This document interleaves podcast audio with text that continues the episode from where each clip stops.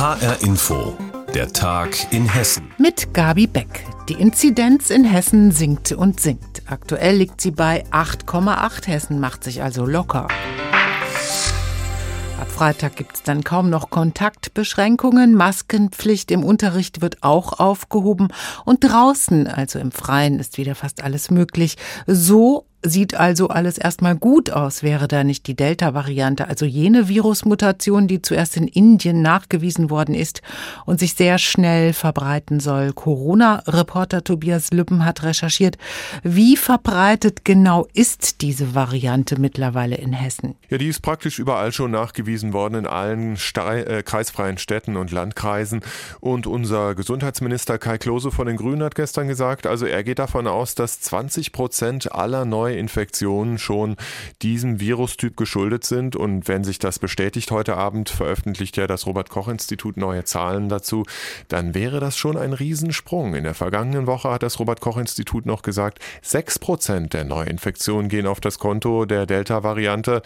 Und wenn sich das dann so weiter fortsetzt, also schneller als eine Verdopplung pro Woche, dann haben wir in wenigen Wochen britische Verhältnisse. Das heißt, diese Variante wäre der dominierende Typ.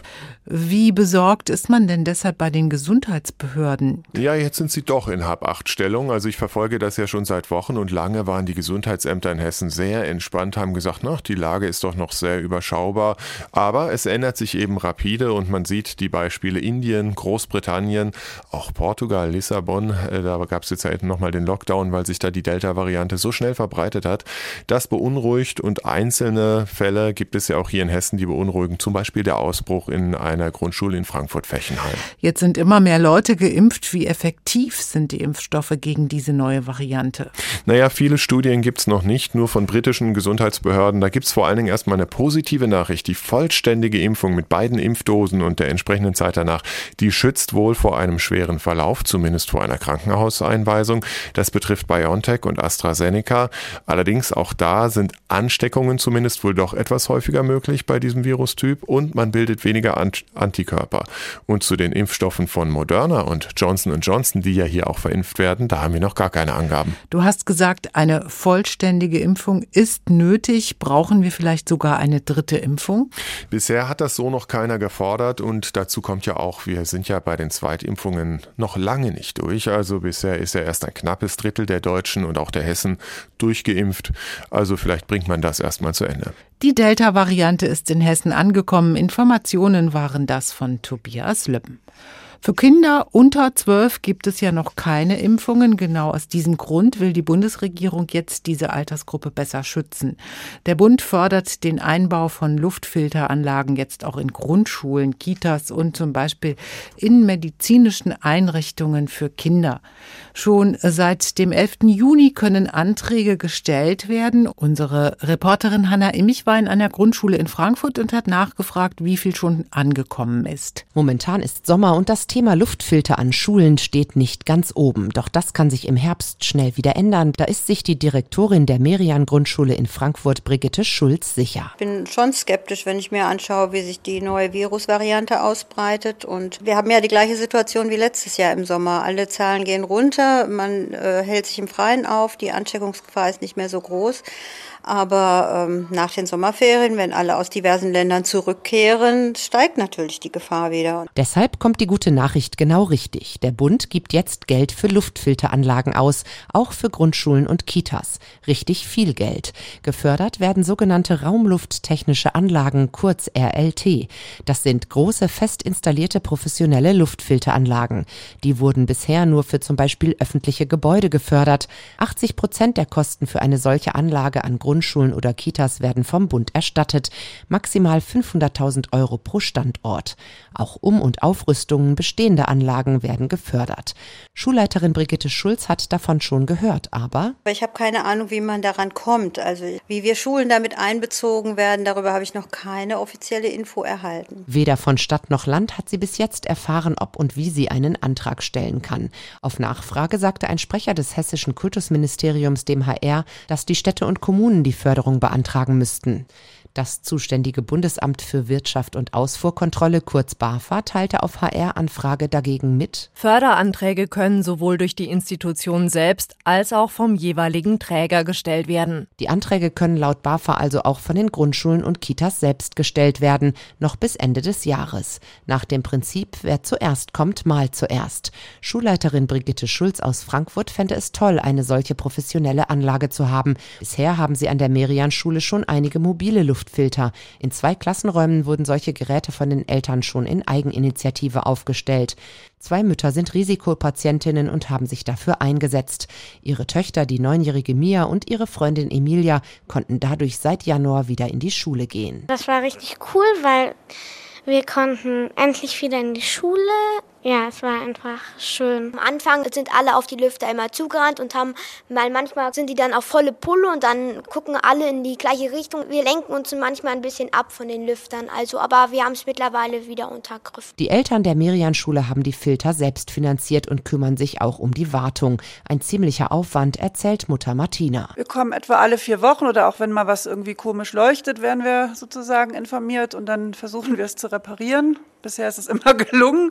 Meistens muss man dann den Filter nur irgendwie mal rausnehmen und resetten und alle vier Wochen müssen wir es reinigen. Das Bundesprogramm fördert bewusst keine solchen mobilen Luftfilter, unter anderem auch wegen der aufwendigen Wartung. Eine professionelle Anlage ist laut BAFA wartungsärmer und auch wirksamer, eine ganz andere Hausnummer. Die beiden Mütter an der Merian Grundschule finden es richtig, dass der Bund jetzt Geld in die Hand nimmt für solche Anlagen, auch für Schulen und Kitas. Ja, sehr gut, endlich. Also das ist ja schon lange, man hätte schon lange da was unternehmen können und deswegen begrüße ich das sehr, dass das jetzt passiert. Ich frage mich eher, warum es nicht schon längst gemacht wurde, ehrlich gesagt. Luftfilteranlagen sollen Kinder besser schützen, Hanna Immich hat berichtet. Die A49-Aktivistin UWP minus eins ist vor dem Amtsgericht Alsfeld zu einer Haftstrafe von zwei Jahren und drei Monaten verurteilt worden. Der Vorwurf tätlicher Angriff auf Vollstreckungsbeamte und gefährliche Körperverletzung. Michael Pörtner hat für uns den Prozess beobachtet. Wie lautet denn ganz genau die Urteilsbegründung? Wegen tätlichen Angriffs auf zwei Vollstreckungsbeamte und gefährlicher Körperverletzung. Gefährlich deshalb, weil sich das Ganze in 15 Metern Höhe abgespielt hat. Die Polizisten wollten sich ja von einer Plattform herunterholen, die die A49-Gegner im Dannenröder Forst aufgebaut hatten, aus Protest gegen den Autobahnbau. Die Frau trat den Polizisten mehrmals ins Gesicht und gegen den Kopf. Der Verteidiger hatte dagegen gehalten, man hätte die Frau ja mit speziellen Gerätschaften vom Baum herunterholen können.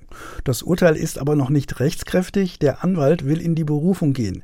Er sagte mir nach der Verhandlung, dass in diesem Falle ja das Versammlungsrecht vor dem Polizeirecht gehe, so sein Argument. Welche Rolle spielt es eigentlich, dass die Frau ihre Identität überhaupt niemals preisgegeben hat? Ja, so kurios das klingt, eigentlich gar keine.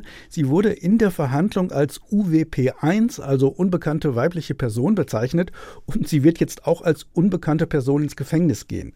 Weil von ihr nichts bekannt ist und somit Fluchtgefahr besteht, man weiß nur, dass sie Englisch spricht, sonst weiß man gar nichts über sie, deshalb musste sie seit November in Untersuchungshaft einsitzen. Die U-Haft wird ihr auf die Strafe angerechnet. Tja, und da man auch nicht weiß, wer sie ist, weiß man auch nicht, ob sie bereits Vorstrafen hat, die für das Strafmaß eine Bedeutung gehabt hätten, also dass sie mehr oder weniger Haftzeit bekommen hätte. Wie haben die Sympathisanten reagiert? Der Prozess wurde ja von ihnen verfolgt. Ja, die hatten heute im Gerichtssaal laut gerufen und gesungen und wurden deshalb des Saales verwiesen. Draußen vor dem Gericht in Alsfeld hatten etwa 20 Leute demonstriert. Ich habe dann hinterher noch mit ihnen gesprochen und sie fanden das Urteil schlimm, weil es eben aus ihrer Sicht ein politischer Prozess hätte sein müssen, denn bei der, ich sage jetzt mal, Auseinandersetzung im Dannenröder Forst sei es ja um Grundrechte gegangen. Also die Sympathisanten waren natürlich nicht begeistert von dem Urteil. Zwei Jahre und drei Monate Haft für die Aktivistin im Dannenröder Forst. Michael Pörtner war das für uns. Beim HR2 Hörfest in Wiesbaden ist es seit 20 Jahren Tradition, dass die Ohren etwas erleben. Klänge und Laute können uns faszinieren und uns alles andere vergessen lassen. Die Planer des Hörfestes von HR2, von der Stadt Wiesbaden und vom Kino Caligari haben alles Mögliche gemacht, damit es in diesem Jahr wieder ein richtig schönes Hörfest gibt. Obwohl die Corona-Pandemie natürlich noch nicht ganz vorbei ist und so gibt es einen luftigen Plan mit viel Abstand und nur wenig wenigen Tickets, die das Erleben dann richtig außergewöhnlich werden lassen. Das Hörfest beginnt.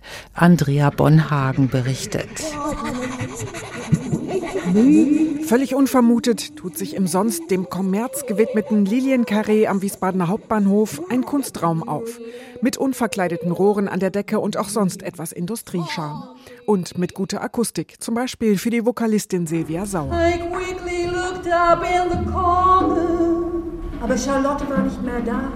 Ein Ensemble des Schauspielers Armin Nufer probt das neue Performance-Stück Buddha Cage mit fernöstlichen Weisheiten. Erstens. Ja, ja, hallo. Ich wollte dich sowieso anrufen. Ähm, ja, später. Danke. Ciao. Er erinnerte sich an seine früheren Geburten. Zweitens. Und Texten und Sounds von John Cage. Wenn wir die Welt von unseren Schultern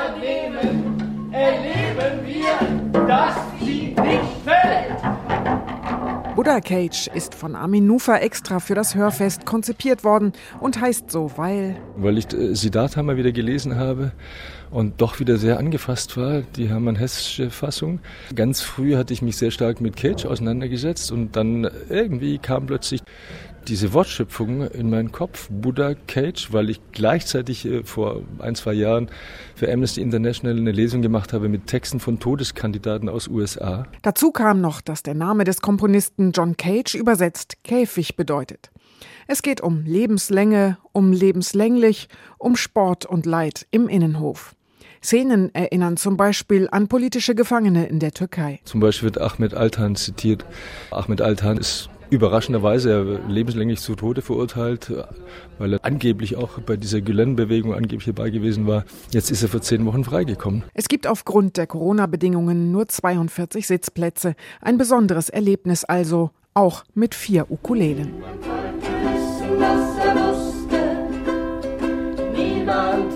Wissen, was er weiß.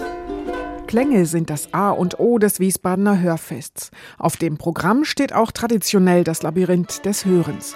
Wer ein Ticket hat,